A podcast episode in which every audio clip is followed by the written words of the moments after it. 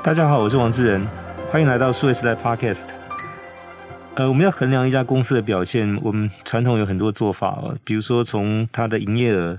从市场价值，或者从员工满意度，那这个都有不同的一些排名，比如像这种 Fortune 五百大，或者是说像这个就是 Most Am I Company，那这个所以最佳声望就是从同业当中互相评分，最后去做。那但是呢，我们在谈这些，其实大部分都是从财务表现来看，所以就是。进入到 ESG，我想最近这个热门话题，那 ESG 我们讲它其实是第二张财务表，但是它不是从财务数字纯粹去分析哦。那这个情况之下，我们怎么样去评量一家公司的表现，然后好或者不好？那这个就是我们今天这一集主题要来谈的。那很高兴我们在这期节目里面，我们邀请到的是瑞士的咖啡品牌 Nespresso 的台湾事业部总监卢汉林 Matt 到我们节目来。Matt 你好，你好，大家好。对，很高兴再请 Matt 到节目来，因为去年十二月二十三号的时候，其实我们有聊过一次哦。是。那那个时候其实针对的是说，Nespresso 已经在今年二零二二年预计要推出，其实现在已经推出了，就是第一杯所谓百分之百碳中和的咖啡。进行中。对，那为了做这件事，其实有很多前置准备的工作。那在今天回来，我想请教 Matt 是关于就是，诶，一方面是这个方面有什么样的进展呢？嗯。以及就是说，我们刚才也聊到，就是在所谓的。衡量一下公司新的表现，有所谓的 B 型企业这个概念哦。是是。好，那为什么是选 Nespresso？因为 Nespresso 也刚通过了这个 B 型企业，那成为现在这个所谓全球为数不多的其中一家哦。那到底这里面的标准跟就是你要通过这个要经历过哪些的步骤？那接下来就要请那个 Matt 来跟我们先来分享。那我想先从就是到底这个 B 型企业。的定义是什么？就是那为什么现在这么多的公司都在很热烈去研究了解，并想要通过这个认证呢？是的，是的。好啊，谢谢智仁哦，今天让我有这机会可以来分享一下我们这个 Nespresso 在今年的一个重大的进程。好，今年在四月二十六号的时候呢，Nespresso 全球呢就宣布我们得到了 B 型企业的认证啊，全球的 Nespresso。那但是在进入这个如何得到认证中间的过程之艰辛之前呢，我们还是先分享一下 B 型企业是什么啊？其实 B 型企业啊是一个在二零零六年美国费城发起的一个一个国际的创业运动啊。它基本上目前现在有四千七百间公司吧，现在在这个创业运动中。那为什么要为什么组织会需要出现呢？其实主要是因为在企业在原来的。企业的目的，盈利的目的上是相当重要，经营追逐利润，这是非常重要的事情，要不然怎么维持这个永续的经营，对不对？但现在，更加更重要的事情是，你在追求利润的过程中，你仍然需要对环境友善，对社会有责任，而且要保持正向的影响。所以毕竟企业就是一群像这样子的志同道合的企业哈，然后在一起。而毕竟企业呢，就是要提供这样的认证，然后去透过环境、员工、社区啊，或者我可以说社群的扶植。公司治理、客户影响力这五个面向，然后请这五个面向提供出透明度之后，并且达到标准呢，他才会通过这样子的一个认证的标准。这样，所以你要通过了，你才能够说我自己已经正式成为 B 型企业了。所以它其实过程其实相当的严格，相当严格。那 Espresso 在二零一九年就已经开始申请认证了，至今历经三年的时间，超过一千五百个数据的审核。那我们在满分这个两百分的过程中呢，终于达到了这个要求的标准了，或许是八十分的过程。那我先分享一下，这两百个八十分听起来好像这个距离挺有点远的，感觉起来是应该蛮容易及格，对吧？这通过率全球至今现在通过率是低于百分之四，大概三点多，就是一百间企业只有三间多，不到四间通过，所以其实通过是竞争相当激烈，非常难通过的。那特别是在像 Nespresso 这种全球企业，事实上。因为你在全世界各地的市场都有不同的经营方式，所以其实这么说应该会有不同的呃面对的困难啊。经营方式可能是接近的，但是这件事情就会让全球企业是更难的去通过啊。Nespresso 在今年得到这个认证。是，我想简单来看的话，就是所谓 B 型企业，刚才其实 Matt 就介绍，它其实有五个面向，从公司治理、员工照顾、环境友善、社区照顾到客户影响这五个层面哦。那当然，我想最近这段时间有一个说法，就是说企业要做对。不只是公司、股东、员工、客户好的事，你要做对世界最好的事，所以 best for the world，Yeah. 这个也是我们现在谈，就是所谓的 B 型企业跟可能以前传统在评选公司用财务表现来看，一个两个很大的一个差别哦。是是是。那刚才其实谈到是说，一九年申请到现在通过大概将近三年的时间，有一千五百多个指标。对。所以这个其实不是只针对瑞士总部去做的，它其实包含各地的各国的分公司，其实都要参与进来。是的，是的，每个市场都需要被采集数据，然后并且验证是否是在当地这样执行的。对。据说从细到说连员工怎么上班，这个都要 都要调查进来。OK，这个也进来，对，是没错，是的。他基本上会希望你整个的行动以及本身在这个营运过程中你所制造出的碳排，都希望能够计算在这个衡量标准中。是因为我们在谈 ESG 这个呃。零碳排减碳，这个其实不是指在公司在办公室发生，就是从员工家里出门到公司的这段路，包括下班回去也都算在内。对对，所以将来可能就是包含说，你是不是搭乘类似像电动车的工具，或者骑自行车或者步行等等，其实这个都要考虑进来。也是所谓的 B 型企业，为什么刚才解释说可能通过的这个不到百分之四，这个百分之三点多的一个原因呢？因为很多公司其实即便了解，也大概需要去改善，有一段的时间才能够符合这个被检核的这个标准。确实，那这边要请问，在这个部分的话，你们举一些例子？就是说，像台湾的话，跟你们往来或合作的一些对象，其实应该也是要符合你们的在这方面的要求。那你们要去符合 B 型企业的要求。所以，你们举一些例子，是说是不是在这里跟你们合作的一些供应商或者说是客户，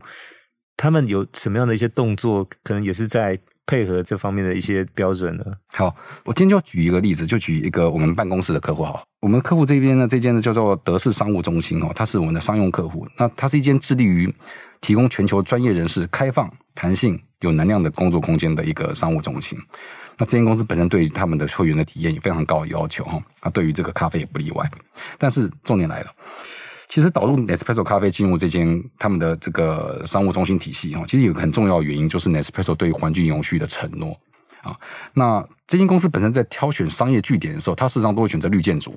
那家具选择绿家具。所以因此，当他选择咖啡一个合作伙伴的时候，那我们就。呃，也因为这样子，无疑的成为他的商用伙伴，并且能够协助他在实践他们的永续跟减碳的目标上面，形成是一个很好的一个合作的对象。这样子，所以这是一个我们办公室用户的一个案例。那另外一方面，则是呃，我们商用方案还是有另外一个很大的主轴，就是我们的精致餐饮的客户们。这样，那这部分来说，因为 Nespresso 身为米其林指南官方合作伙伴，大家不知道记不记得，去年二零二一年台湾的米其林在 announce 的时候，有一个叫做绿星餐厅。就是本身米其林现在也是特别肯定例行永续的餐厅哈，也因此呢，Nespresso 有跟我们的顶级餐厅 Mume 创办人林泉呢，也是利用我们 Nespresso 的回收咖啡渣去孕育出来的蔬菜，以这样子的素材呢为主角呢，邀请我们商用伙伴们呢，我们创造出一个永续的创意的饗宴，而且传递永续的思想，并且也呼应的，其实永续的精神，像在这个 Fine Dining 这个市场这个部分呢，也是一非常非常重要，也是一个新趋势。那另外一个我们的非常棒的一个伙伴呢，这是台中颜志华餐厅的李玉君李主厨呢，也表示哈，其实颜志华一直都是非常的倾向使用在地食材的。那也是在去年推出了他们的新的那个蔬食的套餐，而他们听到 Nespresso 在我们台湾当地回收出来咖啡渣，经过研发研究，而且还会回给当地的有机农场，并且孕育出蔬菜的时候，他也表示非常非常的认同。所以，他基本上就是等于是说，这个咖啡渣回收去成为肥料。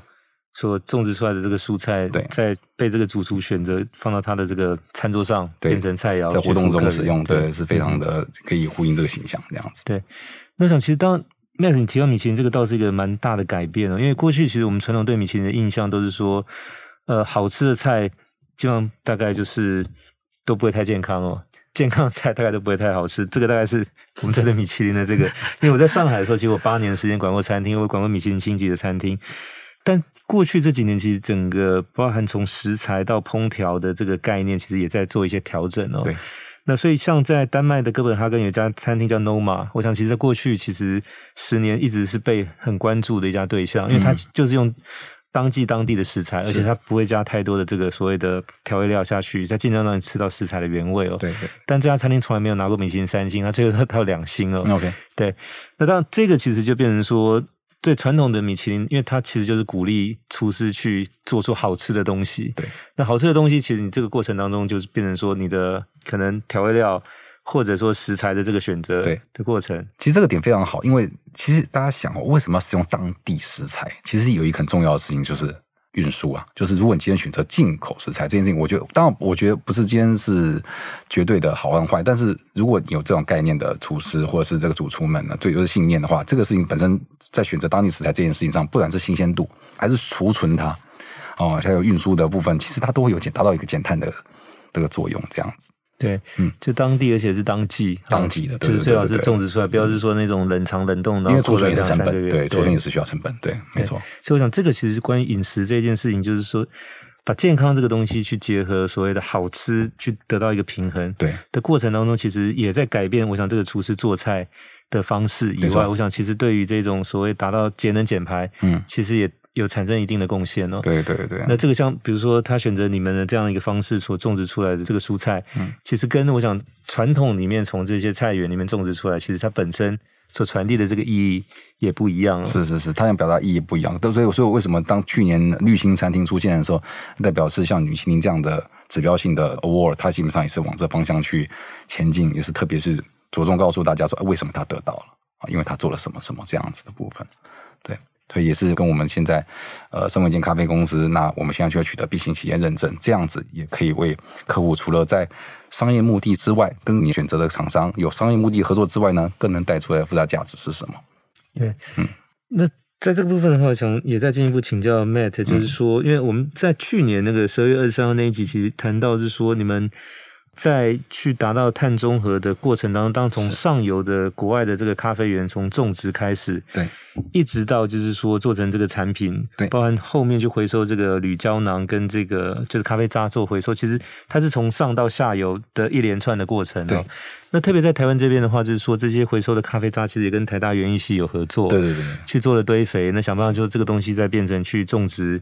其他的这些食材的一个来源。那当时其实这个应该是才刚开始不久，都不知道。那以现在来看的话，大概进度或者说进展怎么样呢？OK OK，其实是这样，因为一个学术的研究，它其实需要点时间才能够有成果发表这样子哦。那我们其实开始的时间呢，哎，不谋而合，刚好跟那个 B Corp 申请的时间是一样的。我们二零一九年就已经开始跟台大合作。那当初起心动念是这样子，哦我们二零一二年来到市场，一五年开始大量的去做回收动作，那每年的回收的咖啡渣呢也是不断上升。初期的时候也是选择以有机农场去做堆肥的动作，但是我们会问我们自己，就是除了堆肥之外，我们还有没有其他的可能性，让我们回收的咖啡渣能够创造出更多的商业价值？其实是这样的。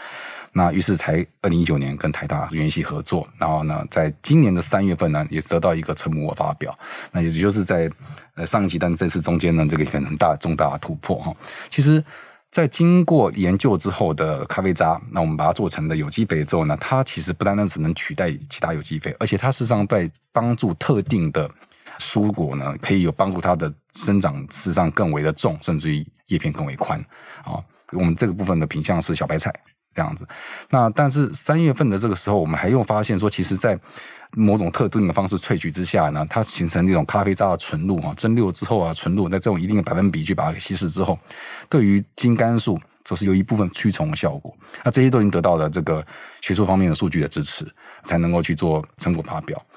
呃，在那天活动到现在为止，我们已经有十八间农场现在在使用我们的咖啡渣，在进行这个，算是比较友善的农耕的部分，这样子。嗯，所以这是一个在三年研究之后一个比较大的突破，这样。那下一个三年呢？我们还在找其他的应用的可能。其实，其实对，其实方向是两个，一个是当然是我们旅旅当然会持续的跟那个专业的机构进行合作，然后并且设计，并且回到我们的会员的活动中。那这些都是非卖品，那也全都是我们在 end to end 的去把这件事情给收回来。然后呢，转化成预定，然后设计，再回到我们的会员活动里，呃，非卖啊，非卖，没有商业目的。但是咖啡渣的部分就是真的，因为它是食品，而且是使用过后湿掉了，它必须是要有更多的变化的情况下，你必须要考虑到一些安全性的部分。所以它其他的可能应用，要跟农民说这个东西是可用的，而且可以取代掉你现在用的有机肥哦。这种情况下，你还是需要。一个一个尝试，那并且找到一个很显著的代表，说 OK，确实现在用这一个条件会更好，你才有办法去驱动现在的呃农民去改变他现在正在使用很顺利的有机肥料之类的。对，所以这个还是需要一步一步的去去说服、去证明，然后去推展这个部分。对，那我想这个是作为毕竟企业的一个，我想责任也好，或者是说你本身的一种就是义务也好，就是说其实是需要去可能跟外界去做比较多的沟通，甚至像促成这些事情能够能够落实下去哦。对。那回到公司内部的话，就是说员工有因为就是这个毕竟企业的认证过了，可能接下来在工作的方式上面，或者也许在一些就是可能内部上面会有一些什么样的改变呢？嗯，其实我常常聊到一个话题，就是说这个过程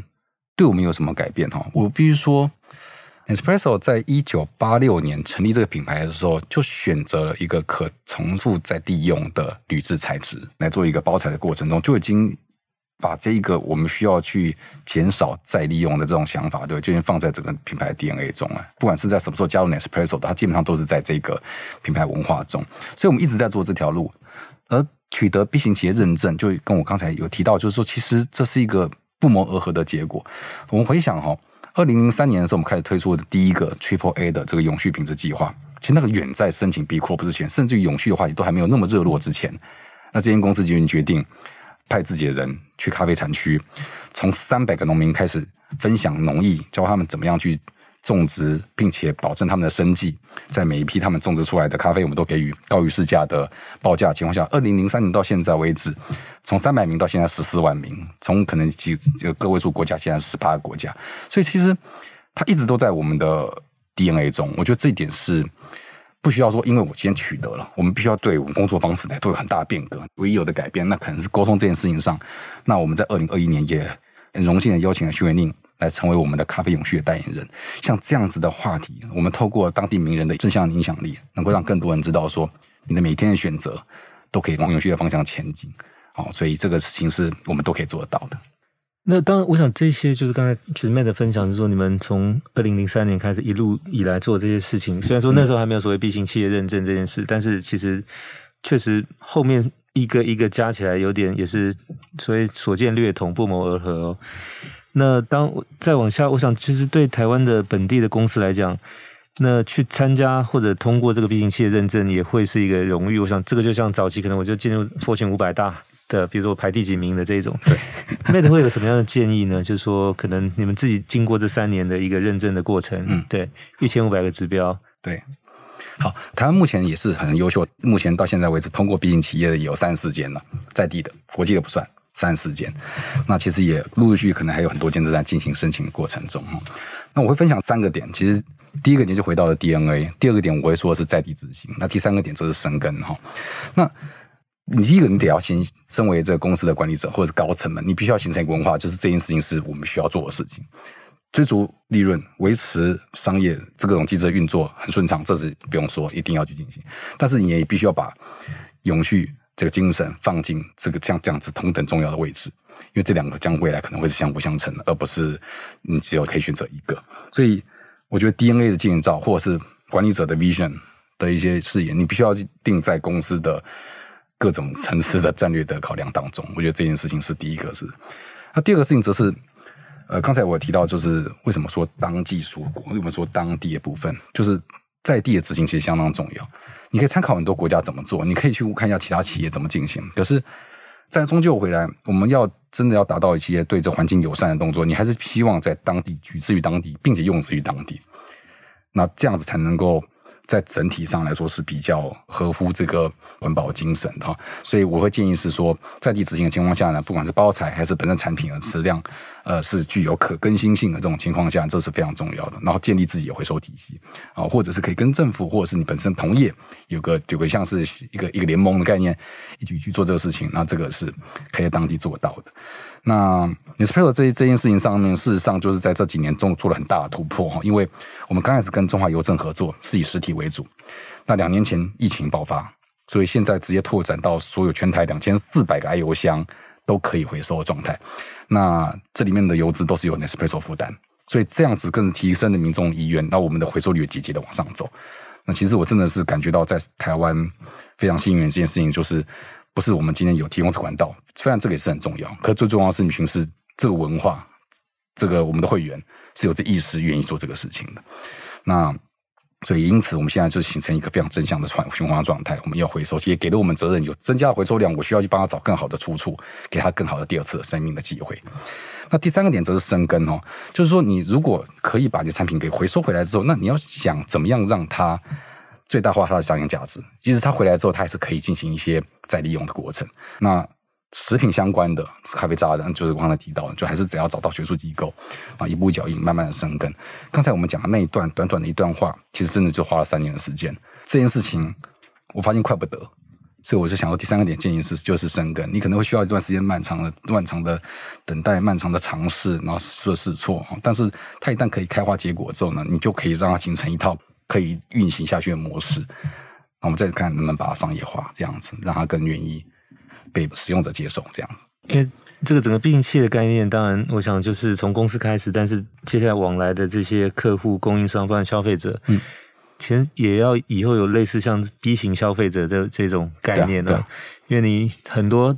从设计到最后出来的产品能不能被消费者接受，那我想这个是很关键。那当然就是这个也需要去做一些市场的教育或者这种所谓的相关的这个知识的推广。对。但是我想，这个其实也回到，就是说，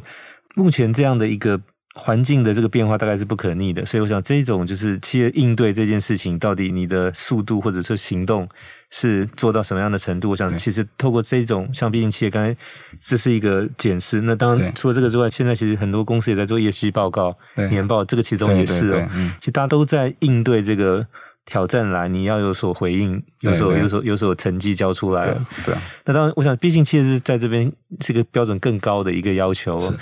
那当这个是一个开始，后面应该会有更多的。我想，不管是企业或者。个别的这些其实都要跟上这样的一个变化。没错，没错。其实它并不是一个 license，你通过你就取得了，它是一个你需要去 maintain 的一个一个，我不知道算不算 certificate 啊，但是它其实是一个每三年就要重新检视的一个流程。所以我们现在在进行的得到的分数，并不代表你能够掌握住它。你假设没有持续保持或没有持续突破的话，它事实上是有可能失去掉这个认证的。所以基本上我们等于是。今年 Nespresso 为了未来的 Nespresso 的人哦，就是许下了一个承诺，那你必须得要遵守，并且放在我们公司的很重要的一个集团里面很重要的一个准则中，我们必须要达到 B 型企业的要求，在这五个面向上要持续的维持在这样子的高标准，而且持续下去。对，因为这个有点像米其林，如果你是三颗星，就明年变两颗星，嗯，其实这个就压力很大。嗯，或者今年有得星，明年没有的话，所以我想这个是一个怎么样长期不但要能保持，要做得更好。对。因为这个跟以前我想早期就是说通过有一些认证，比如像 ISO，哎，你有个证书可能挂在公司墙上，比如客户来可以看。对。但那个其实并没有说定期去更新。但是现在这个毕竟企业不是一个证书就挂在墙上就结束。是它能不能每一年都挂在那边？对，就是这个是一个重点了。所以它必须要内化到，就是大家很多的这种作业方式流程，对，跟对外的这些就是往来的这种，其实也是要纳入这个一并的管理当中。等于是你是企业哈，你要自愿的把自己放进许下这个长期的承诺。那即使今天呢，你换了 CEO，